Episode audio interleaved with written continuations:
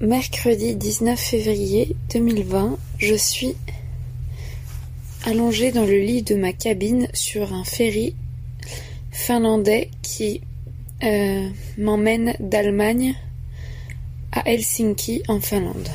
Je suis partie du port de Lübeck ce matin en Allemagne et nous arrivons à Helsinki en Finlande demain après-midi. Euh, puisque en fait je voyage sans avion jusqu'en Laponie, dans le, donc dans le nord de la Finlande. Je vais euh, passer une semaine chez ma sœur qui étudie en Erasmus à Rovaniemi, en Laponie. Euh, le voyage, le dans le à côté du village du Père Noël, quoi. Et voilà, j'ai vraiment hâte, mais en même temps, moi, ce que je préfère dans dans le voyage, c'est le mouvement, en fait. Euh, donc là, je vis ma meilleure vie en fait. Je suis sur le ferry et je retrouve des sensations de mon tour, du globe en cargo qui sont euh, folles. Euh... Je sais pas, ça fait 6 heures qu'on est parti. Ça fait 6 heures que j'ai pas internet, que j'ai pas de réseau. Et je sais pas, j'ai déjà mon esprit qui s'ouvre. J'ai déjà des, des choses qui me paraissent euh, simplissime. J'ai déjà des idées, euh, des projets à faire, des, épisodes de podcast à faire. Enfin, j'ai déjà des idées. Alors que euh, ça fait que 6 heures, quoi. Mais juste le sentiment d'être dans un espace euh, neutre que je ne connais pas, avec des gens qui me sont étrangers et qui sont a fortiori bienveillants c'est pas comme sur le cargo j'étais entourée de 25 mecs euh, plus ou moins sexistes. Ici, je suis sur un cargo en tant que passagère avec d'autres passagers allemands et finlandais qui ne me décrochent pas un mot, qui me sourient mais que si je leur souris. Donc voilà, vraiment distant, froid et, euh, et en même temps bienveillant. C'est-à-dire si j'ai un problème, je vais voir n'importe qui, tout le monde va m'aider. Et donc, euh, c'est tellement agréable. C'est vraiment le meilleur sensation. C'est-à-dire, je peux rester dans ma cabine autant de temps que je veux. Je peux faire strictement ce que j'ai envie de faire. Je peux ne parler à personne ou parler à qui je veux. Enfin, je sais pas, j'ai un sentiment de liberté. Et, euh, et par rapport au cargo, ce qui est bien, c'est que... Euh, les conditions sont quand même meilleures, c'est-à-dire que bah, déjà, je viens de le dire, euh, l'entourage est différent, il y a des femmes. Euh, je ne reste que une journée et demie dessus sur ce ferry, donc ça n'a rien à voir au niveau de la durée. Et et je fais ce que je veux, c'est-à-dire il n'y a pas de d'heure de repas imposée, il n'y a pas de d'exercice de sécurité, enfin je sais pas. Il y a un sauna, je vais aller au sauna tout à l'heure, gratuit. Euh... Voilà, je, vois vraiment tous les avantages du voyage en bateau. Alors que quand je suis montée ce matin, je me suis dit, oh non, franchement, j'aime pas la mer, c'est pas mon truc. À chaque fois, je me dis ça parce que ça quelque chose quand même de claustrophobe. Être enfermée, euh, c'est pas mon délire. Là, je suis dans une cabine. En fait, je suis surtout contente parce que euh, c'était une cabine qui, sur le papier, était était présentée comme une cabine à partager à quatre, donc avec trois autres femmes.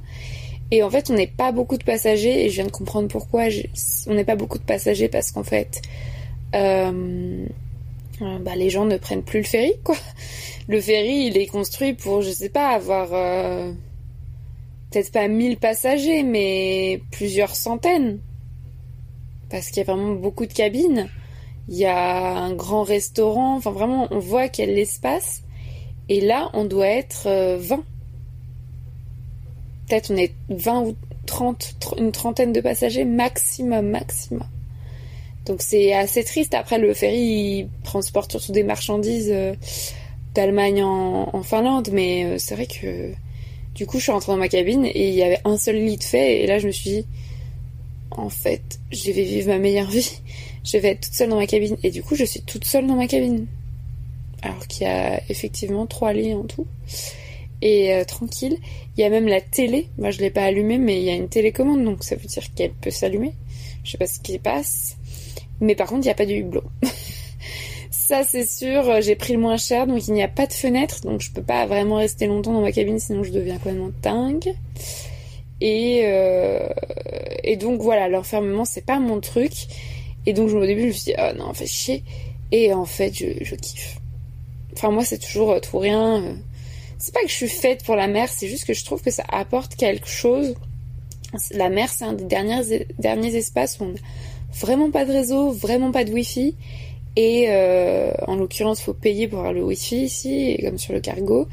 Et euh, je trouve que ça, on s'extrait du temps en fait. On s'extrait du quotidien, on s'extrait du stress. On regarde la mer, il y a rien à voir. Enfin, peut-être les falaises au loin, mais c'est d'une euh, c'est d'un paisible en fait. C'est vraiment paisible.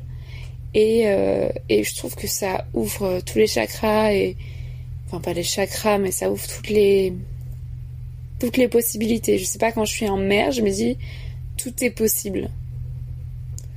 Et je me dis, je vis ma meilleure vie. En fait, c'est là où je dois être, c'est là où je suis maintenant. Et je suis épuisée. J'ai dormi 6 heures la nuit dernière. Euh, je me suis réveillée à 7 heures du match, épuisée. J'ai fait une pauvre sieste à midi. Euh, il n'y a pas spécialement de raison pour que je me sente euh, hyper bien. Mais juste, moi, quand je voyage, mais je suis au septième ciel. Après, c'est le premier jour. Et le premier jour, c'est toujours l'euphorie. Ça, je le sais de mon expérience sur les cargos. Les premiers jours, j'étais toujours euphorique. oh, c'est trop bien. Et puis après, je rentre un peu dans une dépression de qu'est-ce que je fous ici? Qui va aussi m'arriver, même si je reste pas sur le ferry, parce que je vais arriver en Laponie, je vais faire qu'est-ce que je fous ici? Et puis après, il y a le, le corps s'habitue, l'esprit s'habitue, puis ça, ça, ça se transforme en autre chose. Enfin, je veux dire, les cargos, c'était quand même spécial de passer 4 mois en mer. Mais bon, là, je passe 15 jours et demi. Et en fait, euh, je voulais faire un épisode qui s'appelle Je suis célibataire politique.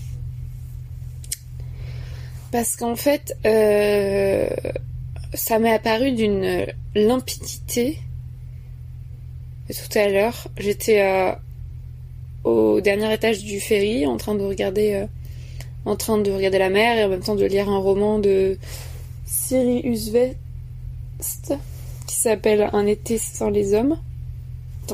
Je vérifie le nom de l'autrice parce que j'ai pas envie de te dire n'importe quoi. Oui, Siri Usvest. Ustvet J'arrive pas à prononcer son nom. Et euh, Un été sans les hommes, rien à voir. Enfin, si, ça a à voir avec le célibat politique, mais je me suis dit, mais en fait, c'est évident. Là, je suis toute seule sur le, sur le ferry. Je vis ma meilleure vie. Autour de moi, je vois des couples ou des voyageurs solitaires. Enfin, il n'y a pas de jugement. Et à aucun moment, je me dis, ah, j'aimerais bien que Bidule soit avec moi, ou j'aimerais bien être à leur place, en couple. Ou même, j'aimerais bien être à la place de ce voyageur solitaire. Non, je me dis juste, c'est là où je dois être. Je me sens hyper bien je vais retrouver ma sœur que j'aime. Dans ma vie, j'ai des gens que j'aime, j'ai des gens qui m'aiment. Et en fait, il n'y a rien d'autre qui compte et je n'échangerai ma place pour rien au monde. Et surtout, je me projette dans rien d'autre que ça. En fait, moi, je me vois passer ma vie à voyager seule, à, écrire. Enfin voilà, j'ai pas besoin d'être dans la nature. Là, juste d'être sur la mer, j'ai l'impression d'être dans la nature, quoi. Et j'ai besoin de rien d'autre. Et, euh, et je me rends, je me suis dit, mais tu vas peut-être me dire que je divague, hein, que je délire, parce qu'un jour je vais te dire qu'il me faut absolument que je trouve un mec, et le lendemain je vais te dire ce que je sors aujourd'hui là, que, que je vais être célibataire politique. Mais j'ai l'impression que je passe ma vie à chercher un truc dont j'ai pas envie en fait. Et je vais reparler de la dessinatrice suédoise euh, de l'autrice suédoise et féministe qui s'appelle euh, Liv Strömquist, donc qui a écrit des BD euh, très connus, Les Sentiments du Prince Charles et plus récemment La Rose la plus rouge, oui, dont je parle souvent. Mais dans le premier tome, il y a un truc qui m'a tellement frappé, c'est qu'elle parle de la de la de l'héroïne de la série Sex and the City qui s'appelle Carrie ou ça qui pendant toute la série cherche enfin pendant une partie de la série j'ai pas vu la série il faut que je la regarde qui cherche à se mettre en couple avec un mec totalement euh, euh, indisponible, enfin comment dire, hors de portée quoi, un mec qui ne veut pas d'elle, qui la traite comme de la merde et qui n'a clairement pas envie de se caser et qui est pas disponible émotionnellement. Et moi je me suis dit, mais moi, je prends que des mecs, je choisis que des mecs, je, à chaque fois, je, je, jette, je jette mon dévolu sur des mecs qui sont pas disponibles émotionnellement, et à mesure que je me rends compte qu'ils sont de, euh, de moins, en moins disponibles émotionnellement, c'est-à-dire qu'ils me sont commencé à me ghoster, et bah, euh, je, je m'accroche encore plus. En fait, c'est comme si, et elle le dit à un moment, Liv Stromquist, en parlant de carrière, elle dit, mais en fait, euh, les femmes qui s'attachent à des hommes disponibles émotionnellement, en fait, c'est inconsciemment qu'elles veulent rester seules, quoi. C'est-à-dire, je, je, vise des mecs que je saurais que je ne peux pas avoir parce qu'en fait, j'ai pas envie d'être en couple. Et en fait, quand je dis ça, je me suis dit, mais en fait, c'est évident. Et même, je te le dis, hein, je le dis à tout le monde, j'ai aucune envie d'être en couple. C'est vraiment un truc. Le couple hétérosexuel, euh, ça ne me donne pas du tout envie. Moi, je suis féministe radicale et, euh, en fait, ça ne m'a jamais donné envie. C'est même pas un truc de. Euh, depuis que je suis féministe, je me suis rendu compte des inégalités, du coup, j'ai pas envie d'être en couple. C'est juste, dans ma chair, je sens que moi, ma valeur numéro une dans ma vie, c'est la liberté. Et que si je suis en couple hétérosexuel, même si c'est un couple libre, etc., etc., je n'aurai jamais la liberté que j'ai en étant seule. Jamais. Même si le mec me dit, tu fais ce que tu veux, même si le mec est ouvert, machin, je n'aurai jamais cette liberté parce que j'aurai toujours un fil à la patte, même si euh, je, crois le contraire. Être en couple, c'est jamais la même chose qu'être célibataire, quelle que soit la forme du couple. Et donc je me suis jamais projetée en couple quand j'étais petite. Je me disais jamais, ah, j'ai hâte de rencontrer l'amour de ma vie et de faire des enfants et d'avoir une grande maison et de vivre heureux jusqu'à la fin de mes jours. Jamais. Et quand j'ai commencé à voyager seule, je me suis dit mais c'est, enfin même avant ça, quand j'ai pris un appart seul, enfin, pour moi, il me semble évident que j'allais prendre un appart seul, que, enfin, il y avait, c'était même pas question de vivre en couple, mais même de vivre en coloc, ça me paraissait euh,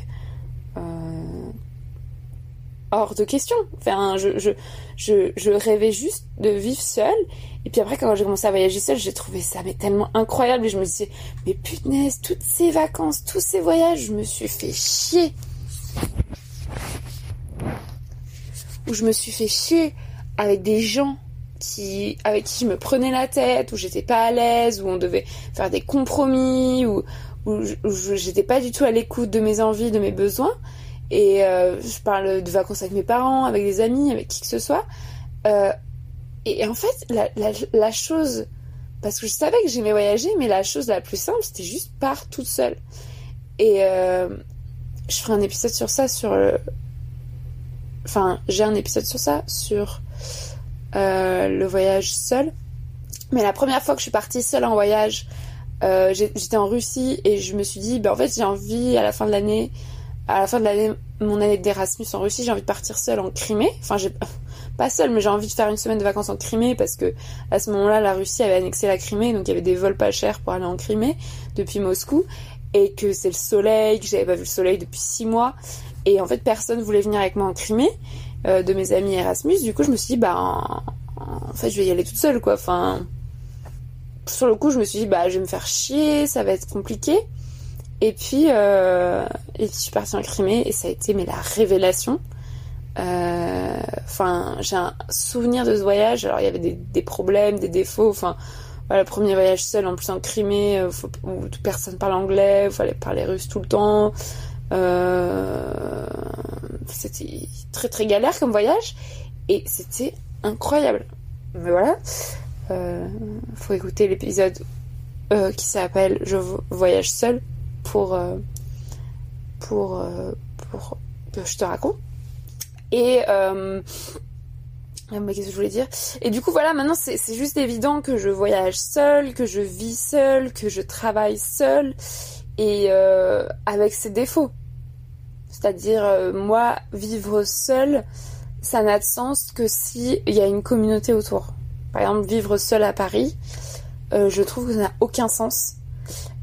Parce que dans mon immeuble, ça fait trois ans que j'habite là.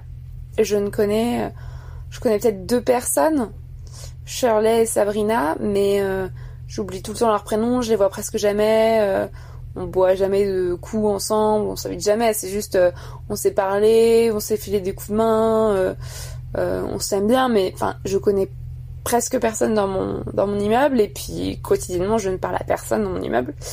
Et si j'ai un problème, je ne sais même pas trop où elles habitent exactement ces deux meufs et euh, et les gens de mon palier, je, je les connais même pas, quoi. Euh, ils sont venus me voir de temps en temps parce que je faisais trop de bruit, mais c'est tout, quoi. il n'y a jamais eu de présentation, il n'y a jamais eu d'échange. Et moi, c'est juste pas possible, en fait, parce que c'est même pas une... Enfin, c'est une question déjà de se sentir seul, c'est-à-dire euh, vivre seul, bah, c'est connu, c'est pas bon pour la santé. Euh, même si je sors tous les jours, que je vais à mon coworking, que je vois mes potes, ma famille et tout, euh, c'est pas bon en fait de vivre dans un environnement. Enfin, il y a des personnes à qui ça convient très bien, mais euh, moi je trouve que c'est étouffant au bout d'un moment de, vivre seul s'il n'y a pas de communauté autour. Donc moi mon rêve, et je vais déménager de Paris, c'est de trouver un endroit. Alors je vise la campagne parce que je me dis qu'à la campagne il y a plus de liens entre les habitants, mais c'est pas forcément vrai.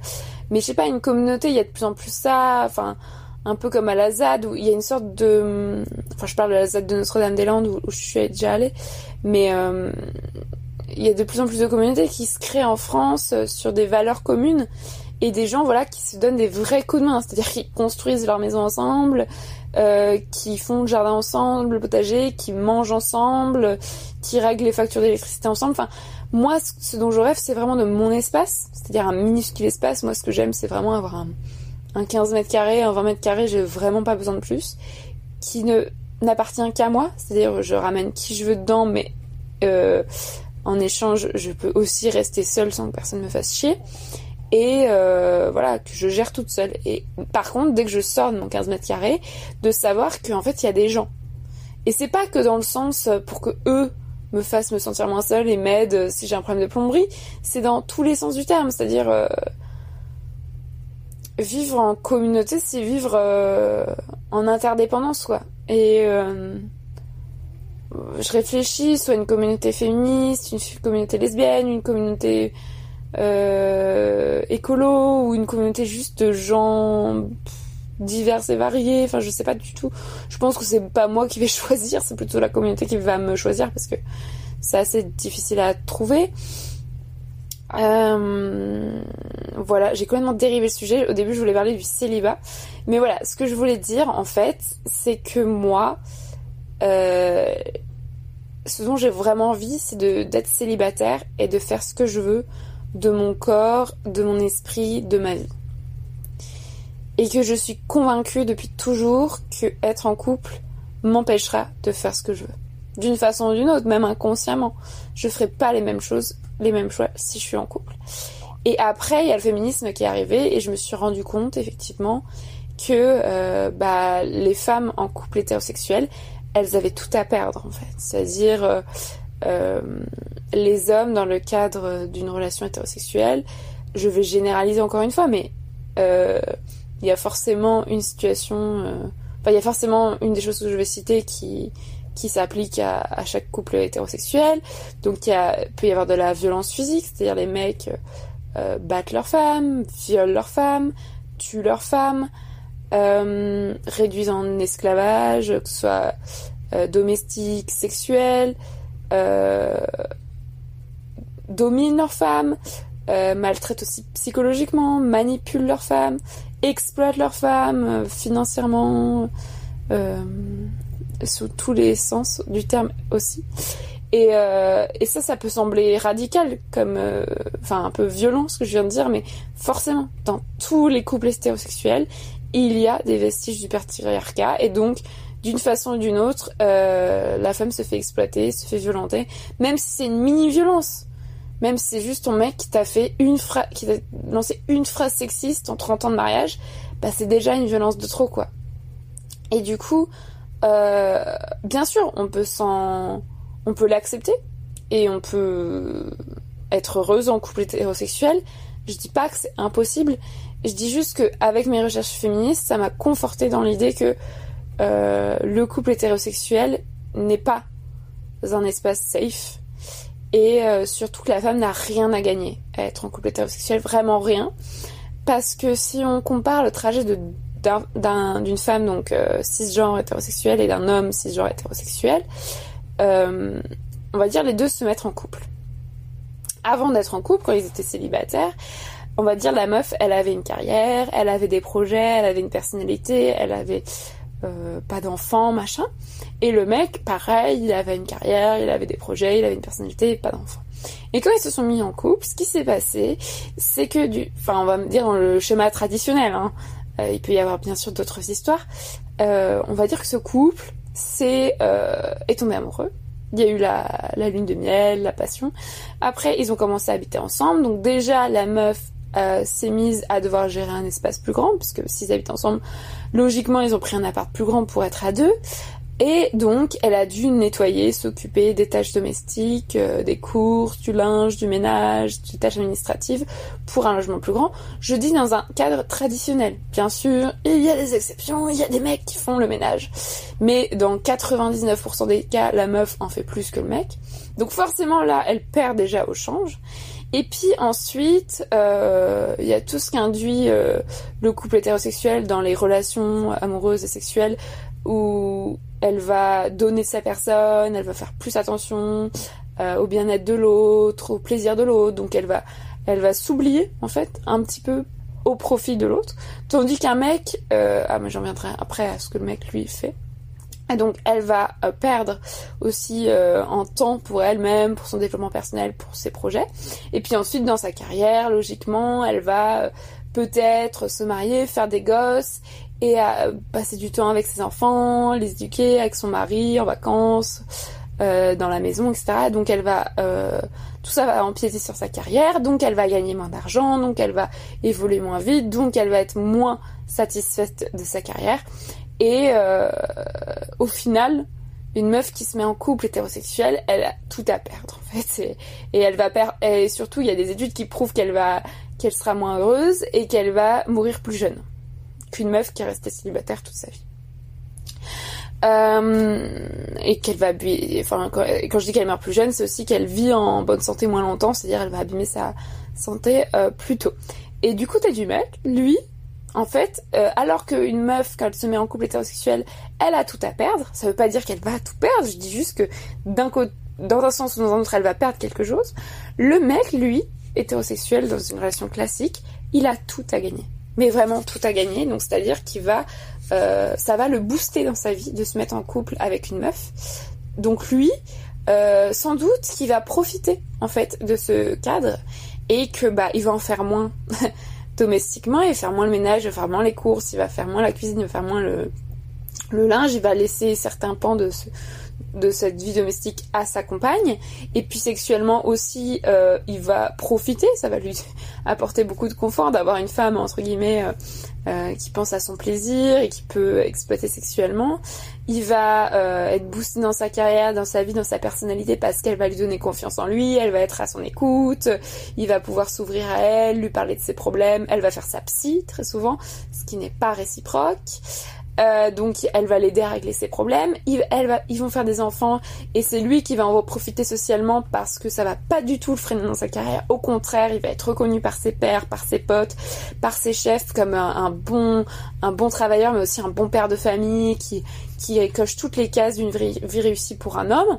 Et euh, voilà, il va euh, monter les échelons grâce à sa femme grâce aussi à, son, travail sans doute, et euh, gagner plus d'argent, euh, occuper des postes de pouvoir, et euh, mourir plus vieux, et en meilleure santé, et être plus heureux. Donc en fait ce que je te dis là, c'est pas moi qui théorise, hein, c'est des études très documentées, très anciennes, qui le prouvent en fait. Tout ce que je viens de dire là, c'est que euh, c'est scientifiquement prouvé par des études sociologiques, des études scientifiques de santé, etc. sur la santé des hommes, la santé des femmes, et si ils vivent, ils et elles vivent en façon célibataire ou, en couple. Après, ça veut pas dire qu'il faut pas se mettre en couple. Je dis juste que ça, c'est le fondement un peu du célibat politique on est célibataire pour des raisons différentes. Par exemple, moi, je célibataire parce que j'ai besoin de cette liberté, j'ai envie de rester seule. Mais après, la dimension politique, elle peut s'appuyer sur ce que je viens de raconter en fait, sur euh, bah, le côté euh, euh, pratique en fait, enfin genre le côté féministe. En fait, voilà. et puis maintenant, je vais prouver par l'exemple, c'est-à-dire j'étais en couple de mes 17 ans à mes 24 ans. Et euh, donc pendant 4, 5, 6, 7 ans, j'étais en couple. Et avant ça, euh, bah avant 17 ans, j'étais chez mes parents. Voilà. Mais après 24 ans, ce qui s'est passé, c'est que donc j'ai quitté mon copain à l'été 2018. Et depuis, euh, j'ai fait des trucs que je n'avais jamais fait. Et que je suis certaine je n'aurais pas fait si j'étais encore avec lui. Si j'étais restée avec lui. Alors j'ai fait une dépression. Donc ça c'est peut-être pas le truc le plus drôle, mais peut-être qu'à ce moment-là, euh, c'était le moment où j'avais besoin d'en faire une. Donc je l'ai quitté, j'ai fait une dépression. J'ai quitté, j'ai dénoncé le mec qui me harcelait sexuellement au travail. Et j'ai commencé à prendre des antidépresseurs. Je suis sortie de ma dépression. J'ai quitté mon taf. Euh, je suis partie faire le tour du globe en cargo. J'ai écrit un roman. J'ai marché j'ai terminé le chemin de Compostelle. Euh, je suis devenue journaliste pigiste. J'ai écrit des articles pour des publiés dans la presse magazine euh, sur les droits des femmes. Voilà, j'ai encore approfondi mon féminisme. Euh, j'ai lancé mon podcast. j'ai couché avec plein de personnes. J'ai embrassé des femmes.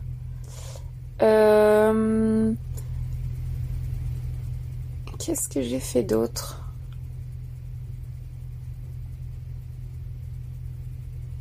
J'ai fait la fête. j'ai fait la fête, j'ai fait du stop. Euh, et là, je suis encore en train de, partir en voyage euh, en Scandinavie. Et surtout, euh, j'ai j'ai passé beaucoup de temps avec mes amis, avec ma famille. voilà. Franchement, tout ça, je n'aurais. Enfin, je dis pas que j'aurais rien fait si j'étais restée avec lui, mais j'aurais jamais pu faire tout ça. Et quand euh, je me revois en couple, et, et quand je pense aux périodes où j'ai quitté mes copains, parce que j'ai quand même eu des périodes de célibat, bah, les périodes où j'ai fait le plus de trucs euh, de voyage, de trucs originaux, j'ai pris plus d'initiatives, j'ai multiplié les projets, c'était des périodes où j'étais célibataire. Quand j'étais en couple, j'ai ça m'a Enfin, je dis pas que c'est un lien, mais c'est juste ce que je constate, c'est que je restais dans des cases en fait. Quand j'étais en couple, bah, bah j'acceptais un boulot pourri, euh, j'acceptais des fois des relations pourries, euh, j'acceptais le train-train quotidien, la routine qui était pas forcément pourrie tout le temps. Hein. Et, euh, et maintenant, c'est puis c'est même, même au-delà de ça, c'est-à-dire que maintenant je vis vraiment au jour le jour et je me projette pas du tout. Et je pense qu'il y a un truc aussi quand on est en couple, où avant, c'était pas forcément lié au couple, mais avant j'étais obligée de me projeter, je me disais toujours, ah je me vois là dans un an, je me vois là dans cinq ans, je me vois là de dix ans. Et il y a un truc quand on est amoureuse où je me disais, bah ça se trouve, je vais passer ma vie avec lui et tout, on veut y croire quoi. Donc je me projetais peut-être aussi en couple et aujourd'hui je vis vraiment au jour le jour, c'est-à-dire je ne sais pas je sais techniquement ce que je fais la semaine prochaine, euh, euh, dans deux semaines, etc. Mais je ne sais pas ce que je fais le mois prochain. Je vais partir de Paris, je ne sais même pas quand je vais partir de Paris, je sais juste que ça va être bientôt et que je ne sais même pas où je vais aller.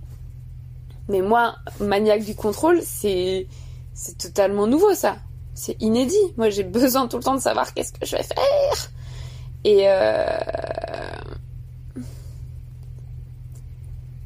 sais pas, hier j'étais dans les rues de Lübeck, donc dans le nord-est de l'Allemagne, enfin dans le nord de l'Allemagne. Et euh, je suis sortie du train et en fait mon ferry était en retard, du coup je devais passer la nuit à Lübeck et j'avais rien réservé donc je savais même pas où j'allais dormir. Et je suis arrivée à Lübeck, j'en avais rien à foutre. J'ai fait toutes les auberges de jeunesse de la ville et elles étaient toutes fermées parce qu'il était genre 23h minuit et que je sais c'était trop tard pour arriver quoi. Et je faisais les auberges, elles étaient fermées, elles étaient fermées. J'ai marché une heure dans Lubeck et je n'ai même pas paniqué en fait. Je me suis même pas dit, mais mon dieu, je vais passer la nuit dehors, c'est dangereux, blablabla. Bla, bla. Euh, finalement, je suis allée à l'hôtel, j'ai payé une blinde. Mais enfin, ça, ça n'a rien à voir avec le célibat politique, mais ça a à voir quand même avec euh, l'indépendance et l'autonomie. Moi, je trouve ça hyper important de faire des trucs toute seule et c'est ça aussi qui est bah, lutter, lutter contre la dépendance affective. bref. Donc voilà, ça c'est un peu les côtés cool du célibat. Maintenant, euh, pourquoi euh, c'est pas évident? C'est-à-dire que moi je te dis que je suis célibataire politique aujourd'hui, mais ça n'a pas toujours été évident en fait, et euh, ça ne l'est toujours pas. Et ma psy, ma psy ou n'importe quel de mes amis, n'importe laquelle de mes amis me dirait objective enfin, dirait, euh, ferait comme objection, mais alors pourquoi tu passes ton temps à chercher des mecs?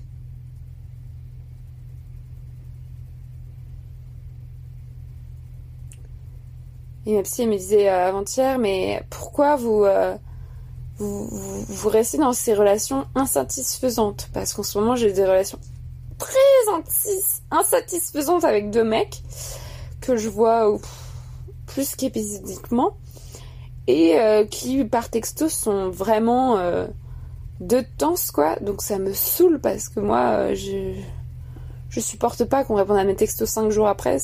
Mais de n'importe qui hein je veux dire mais en plus de mecs qui sont censés être intéressés par moi. Enfin bref. Donc bref, la réponse est simple, je lui ai dit pourquoi je me satisfais de ces relations insatisfaisantes, c'est parce que je préfère avoir des relations insatisfaisantes que pas de relations du tout. Et là, tu vas me dire, mais tu viens de dire que tu célibataire politique. Alors oui, bienvenue dans la contradiction de Marie-Albert, mais en fait, euh, je vais l'expliquer, c'est assez simple. C'est que, en fait, je vis dans une société qui met tout en œuvre pour que je me case. Mais vraiment, tout en œuvre pour que euh, je me mette en couple. Et là, je vais parler de sexe et je vais parler d'un truc qui vient de se passer et qui me fait beaucoup de mal. Enfin, qui me fait beaucoup de mal. Qui est de ma faute d'ailleurs. C'est que euh, ma meilleure amie est en couple avec un mec depuis 6 euh, ans. Et ça fait longtemps qu'elle a pas baisé avec lui. Et quand j'ai appris que ça faisait longtemps qu'il baisait pas, j'étais hyper choquée je me suis dit, mais c'est pas possible. Euh, pourquoi tu me l'as pas dit? Et pour elle, c'était un, une non-histoire. Enfin, vraiment, elle était en mode, bah, je sais pas, on s'en fout. Ça n'a pas d'importance. Euh, pour elle, ça ne change strictement à rien à l'amour que les deux personnes se portent, à leur relation. Enfin, ça n'a vraiment aucune importance. Et moi, j'étais hyper choquée parce que pour moi le sexe c'est hyper important. Je reste dans l'idée que quand on est en couple on doit baiser, même si je suis d'accord que quand ça fait plusieurs années qu'on est en couple, on n'est pas obligé de baiser toutes les semaines. Hein. C'est c'est logique qu'il n'y a plus euh, vraiment de de désir au bout d'un moment. Euh, mais là je me suis dit mais attends. Euh, c'est pas normal, ça fait tellement longtemps qu'ils sont pas baisés, il faut en parler. Et surtout, j'ai eu une réaction vraiment épidermique, genre, what? Et elle, en fait, je me suis rendu compte longtemps après que ça l'avait blessée. Et, euh, qu'en fait, c'était sexiste comme, euh, réaction. C'est-à-dire, euh, enfin, sexiste, tout ce qu'on veut, mais on vit dans une société tellement normée, hétéronormée, où voilà, il faut être en couple et en plus, faut baiser, quoi. Et, euh, si on baisse pas, ça y est, on est anormal, on est forcément malheureux, ça va forcément pas bien dans le couple. Et du coup, voilà, je regrette beaucoup ma réaction. Et euh, donc, ça revient à ce que je voulais dire sur euh, euh les normes, en fait. C'est-à-dire, depuis que je suis toute petite, on m'apprend, si on parle du sexe, qu'il faut baiser, mais pas le montrer. Hein. Hashtag euh, dédicace à Instagram qui vient de supprimer mon compte parce que je parle trop de cul. Donc il faut baiser mais pas le montrer euh, publiquement. Il faut être une salopolie mais pas le crier sur tous les toits. Et euh, tout simplement par rapport au couple, il faut être en couple quand on est une petite fille cisgenre et hétérosexuelle. Mais forcément, si on est une petite fille, on est forcément cisgenre et hétérosexuel, hein, c'est sûr. il faut être en couple avec un mec cisgenre et hétérosexuel. De toute façon, tous les hommes sont cisgenres et hétérosexuels, c'est bien connu quoi. Euh, et, tu vas me dire, c'est facile comme excuse, euh, l'histoire de la société, machin. Mais moi, je suis comme ça, je suis constructiviste. Je pense vraiment que la société nous façonne, quoi. Et euh, par exemple, j'en ai marre qu'on dise toujours, c'est la faute de mes parents. Tu vois, j'ai passé une bonne partie des dernières années à tout rejeter sur ma mère, à dire c'est la faute de ma mère si je suis comme ci, c'est la faute de ma mère si j'ai ces problèmes ci, c'est la faute de ma mère si c'est cela. Après, je suis passée à hum, mon père aussi a des torts, mais bon, c'est mon père, donc je veux pas le critiquer. Alors que entre mes deux parents, la personne la plus euh, violente, c'est mon père, mais bon, la personne la plus toxique, c'est peut-être ma mère. Enfin bref, j'ai pas des parents parfaits. Euh, mais en tout cas, j'en ai marre en fait de rejeter la faute sur mes parents, parce qu'en fait, mes parents, ils ont fait ce qu'ils, pouvaient, et surtout, il euh, n'y a pas que mes parents qui m'ont éduquée, qui m'ont construite. En vérité, c'est toute la société qui nous construit. On dit toujours ça. Il faut tout un village pour élever un enfant, mais il faut toute une société pour élever une enfant. Enfin, moi, j'ai été influencée par tout le monde. Et si on en revient au couple hétérosexuel, bien sûr, j'étais influencée par mes parents, mais aussi par tout le discours en fait euh, autour de bah, il faut être en couple, euh, les dessins animés, euh, les films, la musique, les romans. Enfin, tout ce qu'on nous montre à petite fille, adolescente, c'est, c'est ça, quoi. Donc au bout d'un moment, enfin, moi, je trouve ça hyper difficile de se projeter dans autre chose. Aujourd'hui, maintenant que j'ai 25 ans, je dirais les applis de rencontre. Tout le monde parle tout le temps de ça, les applis de rencontre. Là, il y a en ce moment, il y a une campagne de publicité dans le métro pour Durex. Euh, bon, ça n'a rien à voir, c'est des préservatifs, mais ça, ça parle encore de cul et de il faut baiser et, euh, machin. Euh, il y avait une campagne. Je dis pas que c'est pas bien, hein, je te dis juste que j'observe. Le mois dernier, c'était Bumble, c'était pour l'appli Bumble, qui est une appli de rencontre dans le métro. Après, il y a un mec tout partout. voilà. Tout ça, c'est des trucs omniprésents et toujours tes potes, moi-même hein, la première, hein, qui demande, euh, je fais ça aussi avec mes potes, hein, qui demande alors t'es en couple, t'as trouvé quelqu'un, t'as trouvé un mec, euh, tu baisses qui en ce moment. Euh, il y a quelque chose d'une injonction mais permanente. Et, surtout moi qui suis féministe, tout, enfin dans beaucoup de travaux féministes, on parle en fait de ce cadre hétérosexuel en fait, et on part du principe que forcément, euh, si on est féministe, euh, on est hétérosexuel et donc que euh, voilà, on, est concerné par les problèmes de sexisme dans le couple, etc. fait, tout, tout est écrit d'un, enfin, on vit dans une société hétéronormée, du coup, tout est écrit d'un point de vue hétéronormé, mais surtout, il, il faut le faire, quoi. C'est-à-dire, tu peux pas réussir ta vie euh, si t'es pas amoureuse, si tu rencontres pas l'homme de ta vie, si tu fais pas d'enfant. Et moi, je sais que je veux pas faire d'enfant, que je veux pas vivre en couple, que je veux pas me marier, que je veux pas passer toute ma vie avec un mec. Mais l'amour, le fondement même, tu vois, être en couple, avoir quelqu'un dans ma vie, c'est un truc que j'arrive pas à dépasser. C'est-à-dire, euh, c'est quand même à la mode de dire euh, que on veut pas d'enfant, qu'on veut pas se marier. C'est un truc dans les courants féministes qui est quand même globalement euh, accepté, enfin je veux dire qu'on en parle, qui est globalement euh, compris, mais l'amour c'est un truc ça ne revient tout le temps. En fait, pas seulement les courants féministes, enfin tout le temps c'est genre euh, toute façon la plus belle chose dans la vie c'est aimer et être aimé. J'ai entendu ça encore tout à l'heure, Cécile Duflo qui disait ça au micro de Lorraine Bastide dans le podcast La Poudre. Mais tout le temps, tout le temps, et c'est sous-entendu aimer et être aimé par un homme hétérosexuel. C'est pas forcément ce qu'elle voulait dire, Cécile Duflo, mais c'est tout le temps ce qui est sous-entendu en fait, et euh, ce que moi je comprends. Et dans tous les romans que je lis, il y a forcément un moment où on va parler d'un, d'une meuf qui tombe amoureuse d'un mec. Et, euh, et, même quand c'est pas une meuf qui tombe amoureuse d'un mec, hier j'ai lu euh, en, en trois heures le roman Homo sapiens de Niviak Corneliusen, qui est une autrice groenlandaise. Euh, voilà, c'est présenté comme un roman queer, euh, euh, hyper moderne, hyper actuel, hyper subversif. Et c'est vrai. Mais là, je vais spoiler, attention spoiler, si tu veux pas entendre la fin, saute ce passage. à la fin, en fait, ça finit sur la meuf qui est amoureuse d'une autre meuf et elle vient de larguer son ex et elle, est dévastée par cette rupture. Et heureusement, ça finit bien parce qu'elle se met en couple avec la meuf dont elle était secrètement amoureuse jusqu'alors. Ça finit comme ça le roman, genre espoir, il y a de l'amour, elles se sont mises en couple, c'est bon, blablabla. Je suis en mode, mais. en quoi c'est subversif, en quoi c'est féministe, en quoi c'est moderne, quoi? Enfin, j'adorais ce roman, vraiment. Encore une fois, c'est pas une histoire de critiquer, c'est juste que c'est partout. Et même dans les trucs féministes, en fait, et même dans les trucs queer, c'est toujours de l'amour, l'amour, l'amour, l'amour, l'amour, l'amour. Et c'est peut-être aussi parce que je suis obsédée par ça, hein. Mais euh, moi, j'ai l'impression que c'est un discours qui est vraiment orienté vers les meufs. Et, euh...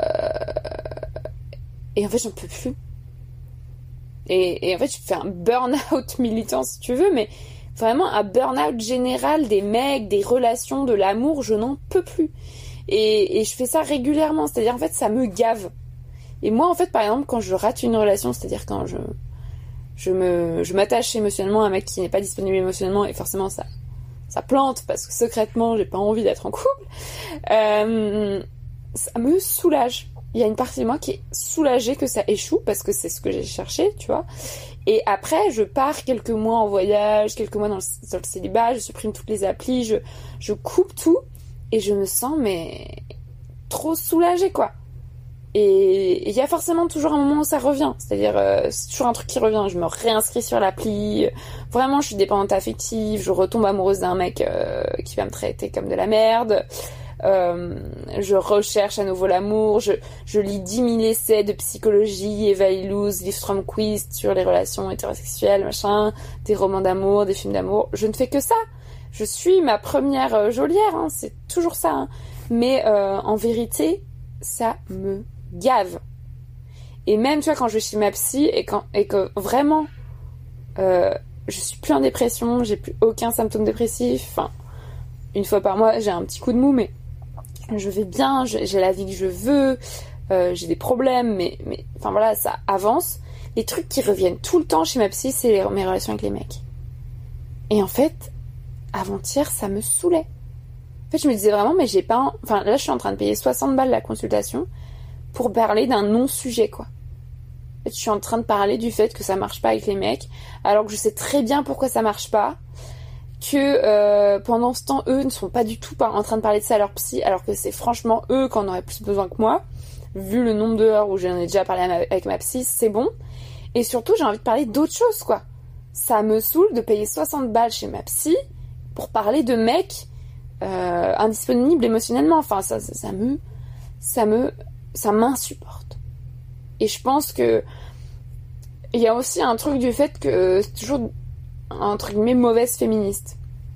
Il y a un essai de, de l'américaine euh, noire et féministe qui s'appelle euh, Roxane Gay. Elle a écrit un essai connu qui s'appelle Bad Feminist où elle explique qu'elle est une mauvaise féministe. Et euh, toutes les féministes, on pourrait dire ça, on est des mauvaises féministes. Et moi, il y a un truc toujours qui revient, je me sens coupable aussi, je me sens toujours mauvaise féministe quand quand je reviens sur l'appli de rencontre, que je continue à, rencontrer des mecs. Et aussi, euh, à un moment donné, j'étais dans un mouvement militant avec des meufs queer et, lesbiennes et bi. Et moi, je disais tout le temps, bah, je suis pansexuelle, je suis attirée par les femmes, mais je sais pas pourquoi je couche avec des mecs. Et du coup, ça fait de moi une mauvaise féministe. Euh, je suis dans des relations de merde parce que de toute façon, j'en ai même pas envie. Enfin, c'est vous à l'échec.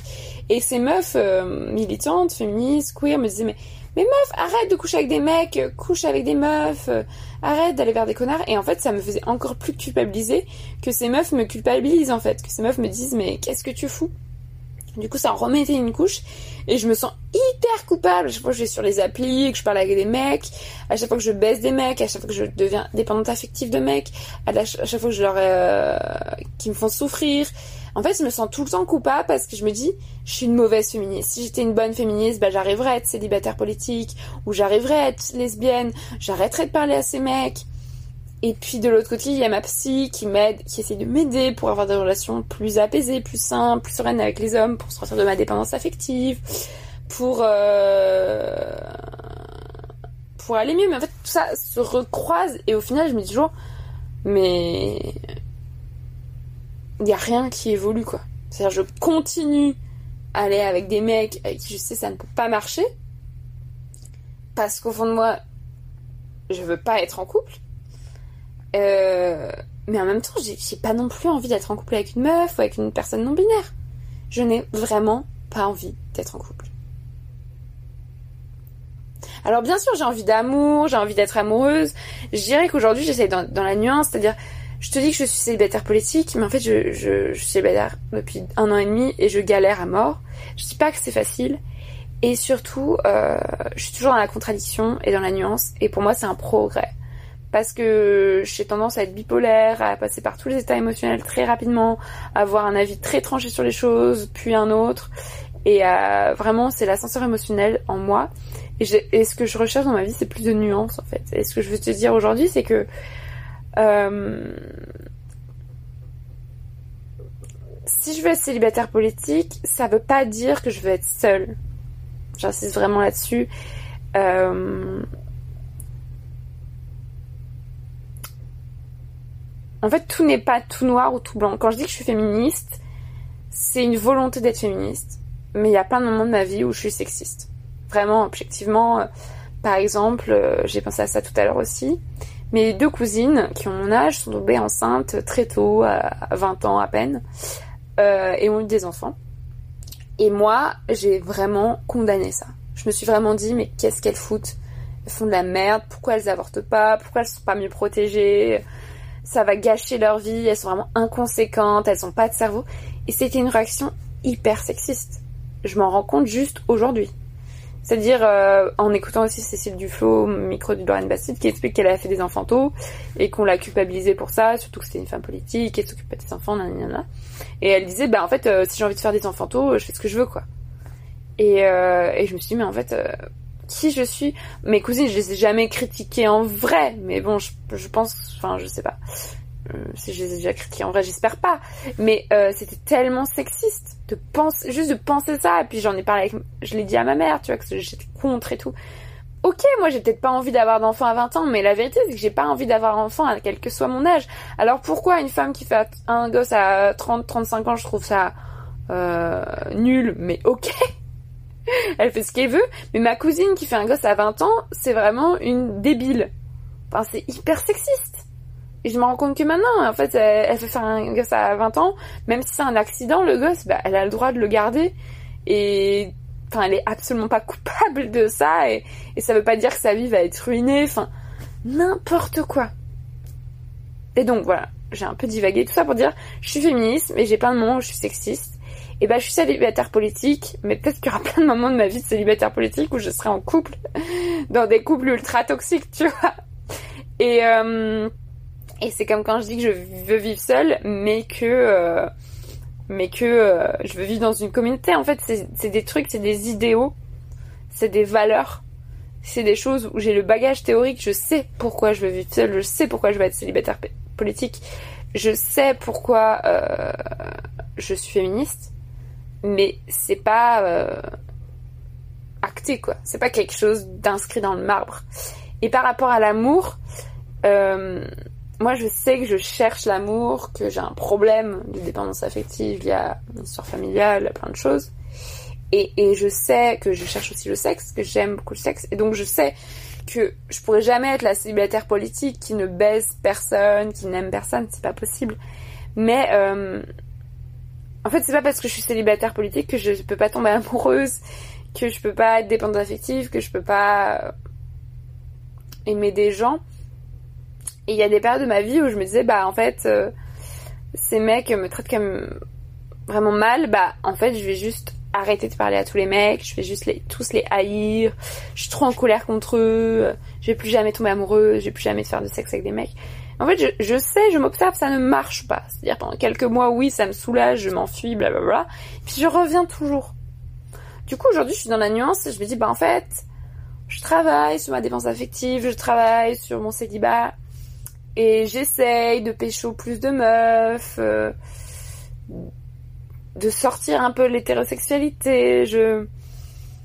Euh,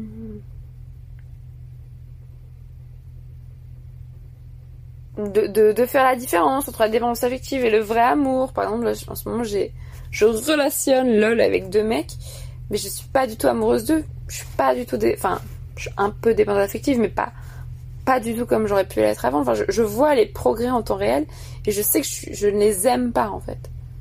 Que, que je suis pas prête à leur donner d'amour. Et donc, euh, ça viendra peut-être, mais que pour l'instant, je suis pas prête à leur donner d'amour. et que euh, tant mieux en fait parce que notre relation est tellement insatisfaisante et en même temps je vais pas non plus les, les larguer du jour au lendemain je me dis bah peut-être que ça peut devenir des amis tu vois peut-être que ça peut devenir des personnes euh, juste des connaissances peut-être enfin moi je sais que ce qui me fait souffrir dans la vie c'est les choix préconçus quoi c'est de me culpabiliser ensuite parce que j'arrive pas à respecter ses choix. C'est ça qui me fait vraiment chier.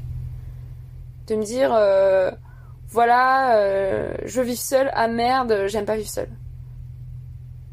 Ah voilà, je suis végane, ah merde, j'arrive pas à être végane. Ah voilà, je suis écolo, ah merde, j'arrive pas à être écolo. Ah, je suis féministe, ah merde, j'arrive pas à être célibataire, machin. Euh, c'est ça qui me fait souffrir et surtout, ce qui me fait souffrir aujourd'hui, c'est de haïr les hommes.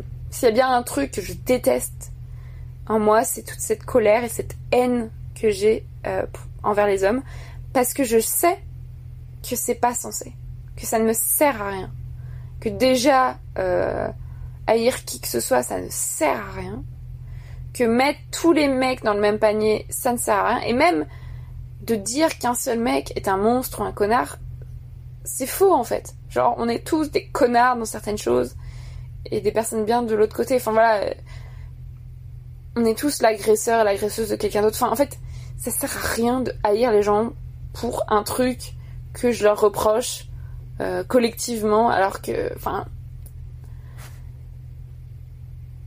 je sais que la théorie est là, que, que on vit dans un système patriarcal et que les hommes oppriment les femmes, mais en fait la haine et la rancœur, la colère, ça ne me sert à rien. Ça ne me ça me fait même pas avancer dans mon féminisme, ça me fait même pas avancer dans ma vie, ça ne me sert à rien. Donc moi j'ai juste envie de me débarrasser de ça. Et de me dire bah on est des êtres humains. Il y en a qui sont avec une bite, il y en a qui sont avec des vulves, il y en a qui se reconnaissent comme des hommes, il y en a qui se reconnaissent comme des femmes. Il y en a qui sont construits différemment socialement parce que ils sont nés avec une bite ou d'autres avec une vulve. Et c'est comme ça. La société, elle est comme ça, je peux pas la changer. Est-ce que je peux considérer toutes les personnes comme des êtres humains avant d'être des hommes ou des femmes? Est-ce que je peux essayer de nouer des amitiés avant de vouloir construire l'amour de ma vie? Parce qu'en fait, je n'ai pas envie d'avoir un amour de ma vie. Donc euh, voilà, c'est un peu euh, ce que je pense. Et euh, j'aimerais bien avoir ton avis là-dessus. Parce qu'aujourd'hui, je pense ça. Hein. Aujourd'hui, je pense que j'ai vraiment envie d'être célibataire. Et puis demain, je vais penser l'inverse. Que, que euh, l'amour, c'est génial. C'est la meilleure chose au monde. Et qu'il faut absolument que, que je tombe amoureuse d'un mec qui m'aime en retour. Et là, je me dis, ah, mais pourquoi ce serait forcément un mec? Tous les hommes sont des connards. Je les aime, machin, machin, machin. Donc c'est vraiment euh, terrible dans ma tête. Mais aujourd'hui, voilà ce que j'y pense, ce que je pense, et voilà, je veux juste un peu plus de douceur, un peu plus de, de liberté, un, peu moins de jugement en fait. Et euh,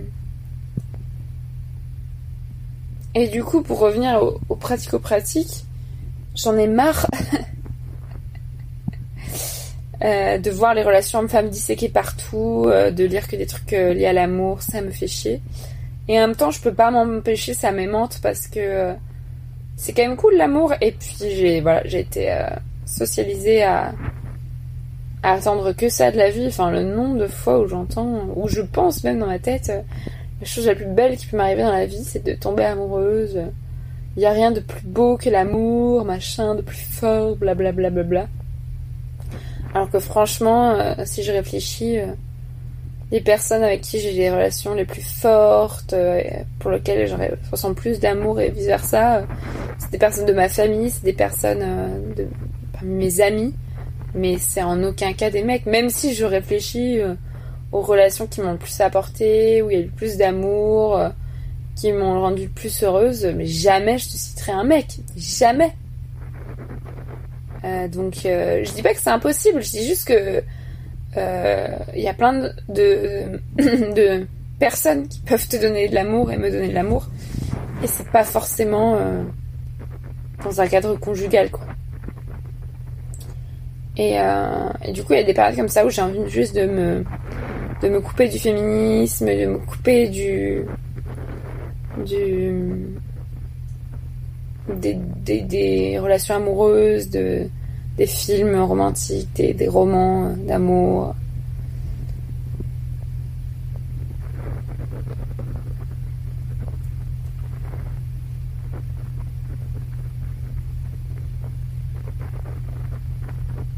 Mais voilà, je culpabilise aussi pour ça parce que je me dis, euh, tu vois, t'es en train d'éviter le problème.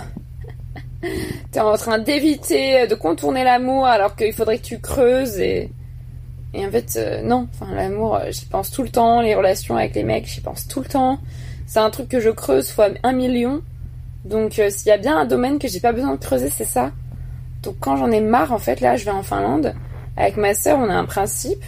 Quand on est ensemble, on, elle est lesbienne on ne parle pas de féminisme, et alors qu'elle est féministe, hein, mais on ne parle pas de féminisme, on ne parle pas de mec, et on ne se dévalorise pas.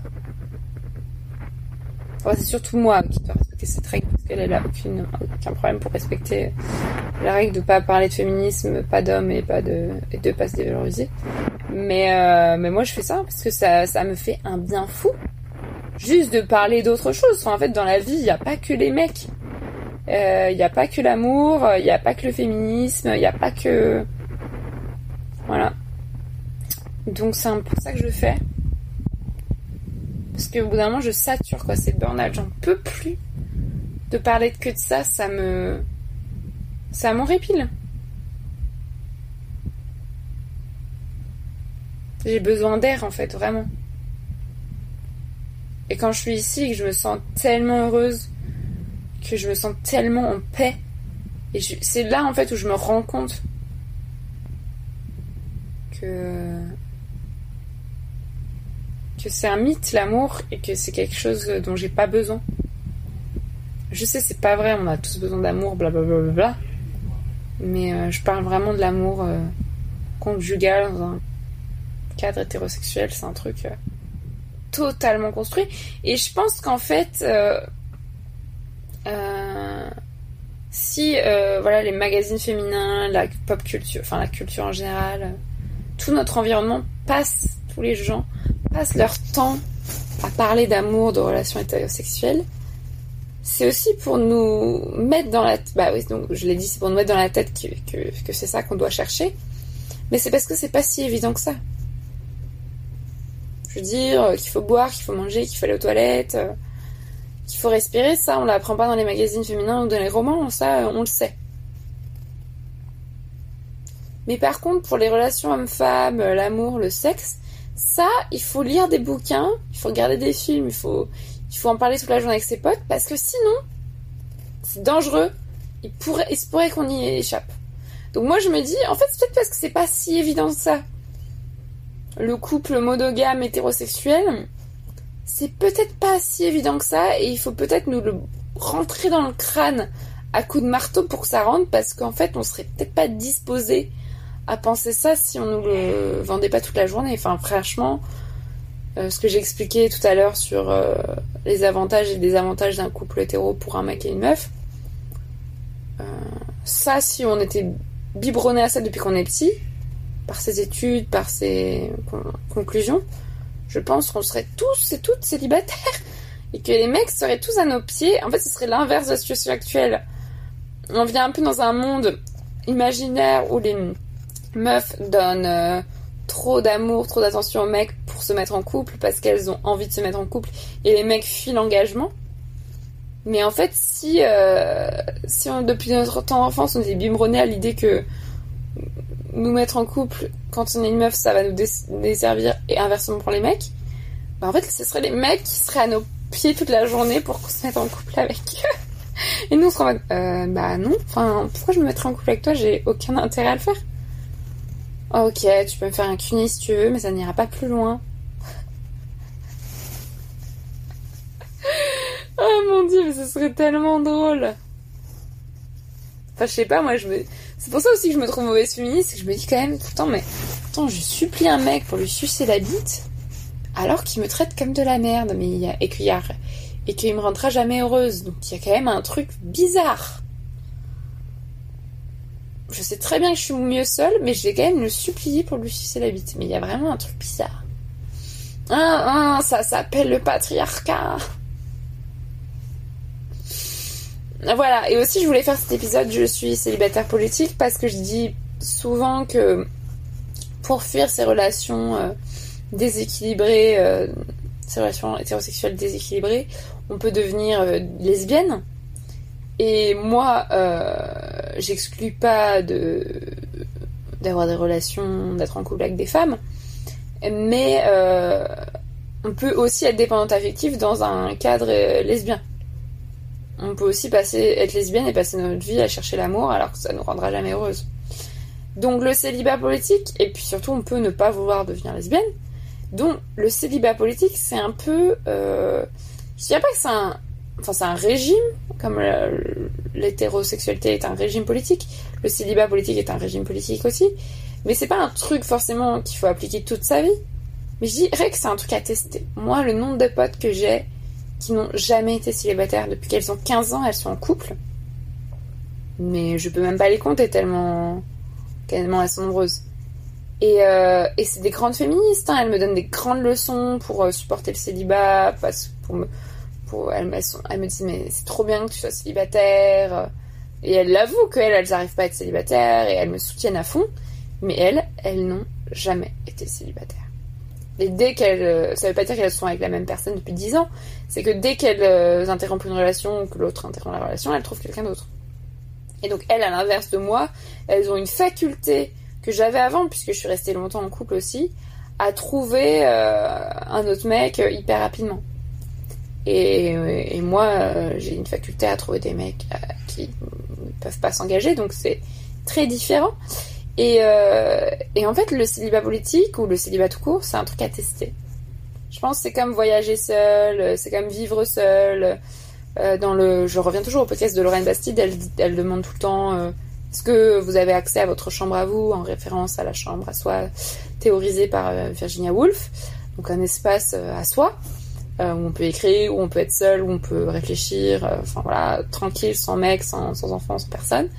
Et euh, j'ai jamais eu une invitée, enfin, il n'y a pas eu beaucoup d'invités qui ont répondu euh, ouais, oui, bien sûr, euh, ma chambre à soi, c'est tous les jours, la majorité du temps, c'est hyper important pour moi.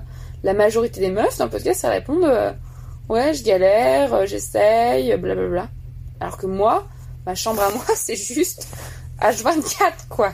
J'imagine même pas si je devais partager ma chambre avec un mec ou avec qui que ce soit, mais je deviendrais complètement folle, en fait.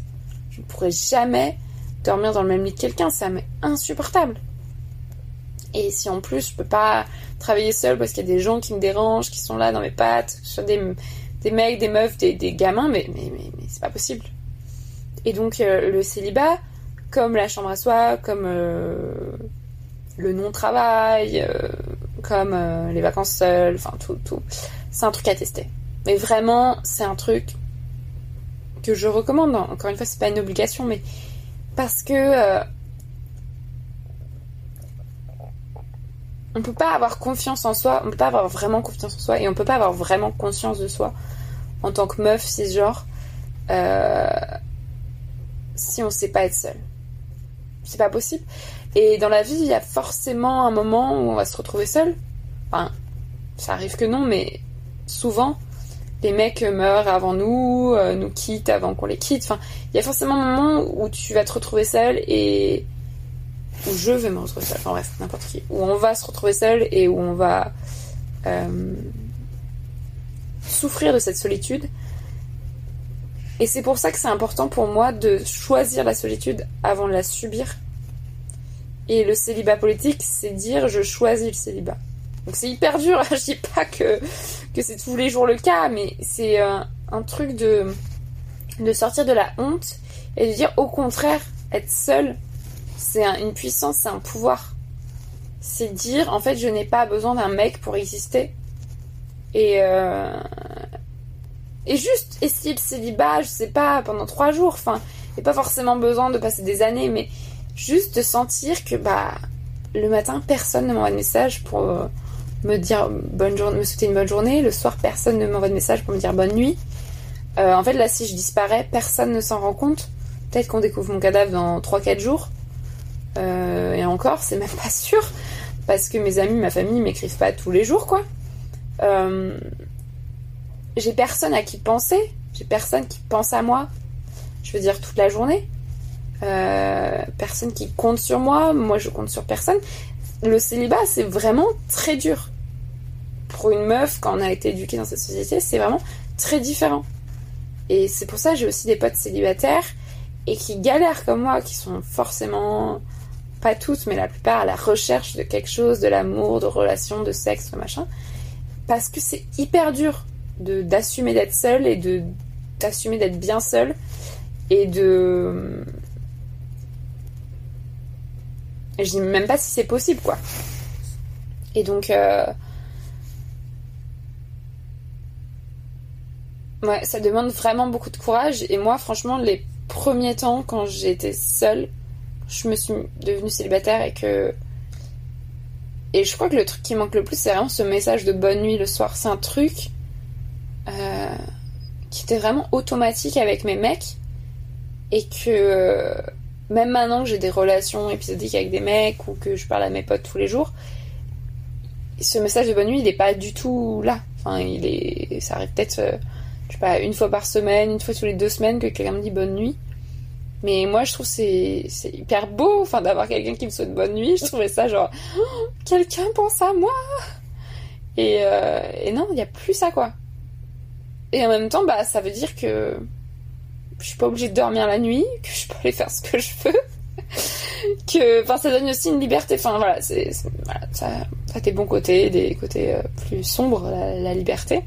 Et je voulais finir ce podcast en disant que euh, je, vais lancer un podcast, mais un autre podcast, une autre série qui s'appelle euh, Sologamy. Et ça fait plusieurs mois, voire années que j'ai ce projet, euh, vraiment dédié au célibat politique. Il y a déjà d'autres podcasts qui existent sur les célibataires. Mais moi, mon projet, c'est de faire une conversation à deux. À chaque épisode, j'invite une personne différente et autour d'un thème. Donc en fait j'ai toute une série de thèmes, euh, célibat et argent, célibat et vacances, célibat et santé, célibat et sexe, célibat et famille, célibat et handicap, euh, célibat et travail, célibat et amis, enfin bref. Plein plein de sujets et euh, la personne qui est invitée choisit quel sujet, de quel sujet elle veut discuter. C'est-à-dire c'est pas parce que j'invite une personne par exemple euh, je sais pas, qui est porteuse d'un handicap, qu'on va forcément parler euh, du thème euh, célibat et handicap. On peut parler du thème célibat et argent. Je veux dire, c'est vraiment le choix de la personne. Et j'ai pas envie de plaquer des questions toutes faites à quelqu'un que je prétends connaître alors qu'en fait non. Et bah ça va se dérouler. en fait, il y a une première partie de l'entretien. Enfin, tout ça dure, je pense, une trentaine de minutes. Les 15 premières minutes, c'est des questions que je pose à chaque invité, euh, à chaque épisode. Donc c'est euh, depuis quand t'es célibataire, pourquoi t'es célibataire, euh, est-ce que tu aimes ça, qu'est-ce qui est important pour toi, quels avantages tu tires de ça, enfin bref. Des questions assez générales. Et puis après, dans la deuxième partie de l'entretien, on, creuse le thème que la personne a choisi. Et l'idée, c'est de faire vraiment un échange, c'est-à-dire que c'est pas moi qui interroge quelqu'un, c'est une discussion à deux.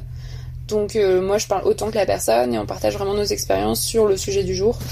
Euh, même si la première partie de l'entretien c'est euh, uniquement plus la personne qui va parler d'elle-même parce que moi je vais parler de mon célibat à moi dans le premier épisode qui s'appelle Célibat et voyage où je parle justement de ça, du fait que bah ça me permet de voyager seule, etc. D'être célibataire. Et l'idée du podcast c'est de de briser le tabou, de déstigmatiser euh, les personnes célibataires, euh, de dire que voilà, il y a quand même 16 millions de célibataires en France et on les entend jamais, on passe notre temps à nous essayer de nous caser, à essayer de nous trouver un, mec ou une meuf, à essayer de de, de psychologiser et de dire qu'on est malheureux. Et en fait, bah, on a peut-être autre chose à dire, il y a peut-être d'autres raisons pour lesquelles on est célibataire, et on est peut-être tous et toutes différentes en fait. Peut-être des individus avant d'être des personnes célibataires ou des personnes en couple. Et l'idée, c'est pas de dire euh, le célibat c'est super, c'est la teuf. Euh, euh, je vais inviter que des gens qui sont super contents d'être célibataires je vais aussi inviter des gens qui sont au fond du fond du trou, qui cherchent absolument à se mettre en couple. c'est juste de parler de ça en fait et d'ouvrir des portes, d'ouvrir des possibilités, de dire mais en fait peut-être que je voyais, enfin la personne qui va écouter le podcast, elle va peut-être se dire ah avant je voyais le célibat ou mon célibat comme quelque chose de de telle façon, mais en écoutant cette personne, je me rends compte que ça peut euh, en fait euh, me permettre de faire, enfin je peux aussi le voir d'un autre côté. voilà, c'est juste de euh, de politiser le célibat en fait, d'en faire quelque chose de de politique et euh, de multiplier les, deux, discours autour du célibat, c'est-à-dire il y a autant de célibat que de personnes en fait, et de voilà d'enlever le tous les préjugés qu'on a sur les personnes célibataires, tout simplement. Donc euh, voilà, si tu euh, connais une, un studio de production, une personne qui voudrait m'aider financièrement à monter ce projet, parce que euh, j'ai pas envie de le faire gratuitement, bénévolement, contrairement à mon podcast Marie sans filtre. Marie sans filtre, c'est personnel, ça me dérange pas du tout de le faire euh, bénévolement, quoique j'aimerais bien le monétiser. Euh, mais euh, Sologamy, j'ai vraiment envie d'en faire un truc léché, avec une grosse audience, professionnelle quoi. Donc Surtout que voilà, il y a 16 millions de personnes célibataires en France, donc il y a un gros. Euh, il y a une grosse manne, il y a une, grosse euh, cible derrière. Donc il peut y avoir, ça peut intéresser beaucoup de gens. Même euh, si toi t'es en couple, ça peut, tu peux faire écouter aux gens autour de toi. Voilà. Donc je suis contente d'avoir expliqué mon point de vue sur le célibat. Et et bisous, je vais au sauna. Bisous